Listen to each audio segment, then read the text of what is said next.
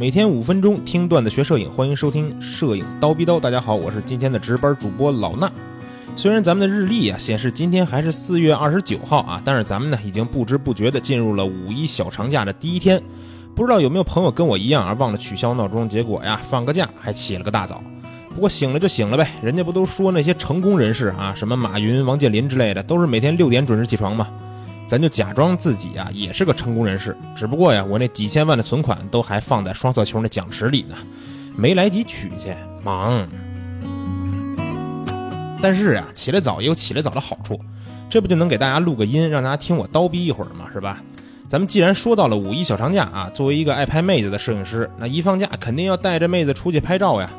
可是这五一假期呀，咱一出门发现啊，哪哪都是人山人海，哎，这可怎么拍呀？一是说我拍照的时候呀，前景背景都是人；二是这各个公园和景区里边啊，蹭拍的老大爷咱也受不了呀。所以啊，今天老衲就给大家支一招，告诉你们在五一小长假的时候啊，怎么才能避开人山人海，还能带妹子来一趟浪漫之旅。大家看啊，不仅能逃离人山人海，而且还是浪漫之旅。这到底是去哪儿呢？答案呀，就是带着妹子一起去看星星。因为我在北京，所以呢，我就给大家推荐一个北京周边拍星星的好去处，那就是雾灵山。为什么推荐这儿呢？因为我人生中看过最震撼的星空，就是在这个两千一百多米海拔的山顶，肉眼就能看见银河，那真是一点都不夸张。在这样的浪漫的星空底下啊，给妹子拍几张人像啊，绝对会成为你们最难忘的记忆。那拍完星空人像，还可以拉着小手是吧？一起肩并肩，等着流星划过天空。我的天哪！多么的唯美，多么的浪漫，但是呢，要提醒大家的是啊，雾灵山这个地方，顾名思义，肯定跟雾也是离不开的。去这个地方呀，确实要看人品。我第一次去的时候呀，就看到了这辈子最震撼的星空。但是上一次呀，我去的时候就赶上了这个满天的大雾。开车上山的时候，这山路都只有十米不到的能见度。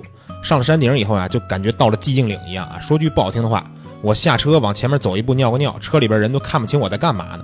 所以啊，这个地方也是要拼人品的，但是呢，你只要拼到一次，我觉得你就绝对赚到了。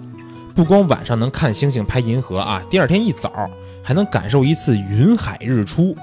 咱们幻想一下啊，你站在云层的上面，看着脚下的云海不停的翻滚，远处的太阳是一点一点的从云海里边升起来。我的天哪，多么的唯美，多么的浪漫！而且呀，你最近如果看了一个电视节目叫《向往的生活》。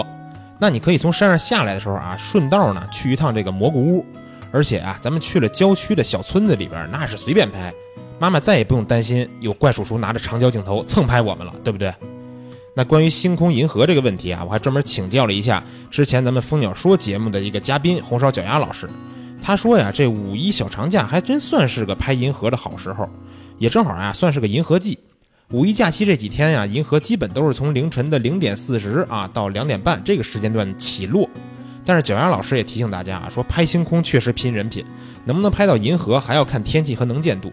所以说呀，觉得自己人品还不错的朋友啊，赶紧收拾收拾东西出发吧。不在北京的朋友呢也没关系，你们可以查一查，问一问，看看你们居住的这个城市啊周边有没有海拔高一点的地方。如果有，那也赶紧收拾收拾东西出发吧。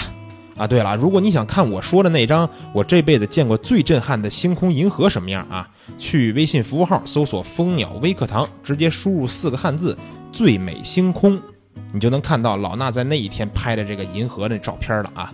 那今天的节目呢，咱们就先到这儿，明天一早啊还是我值班，明儿早上七点不见不散。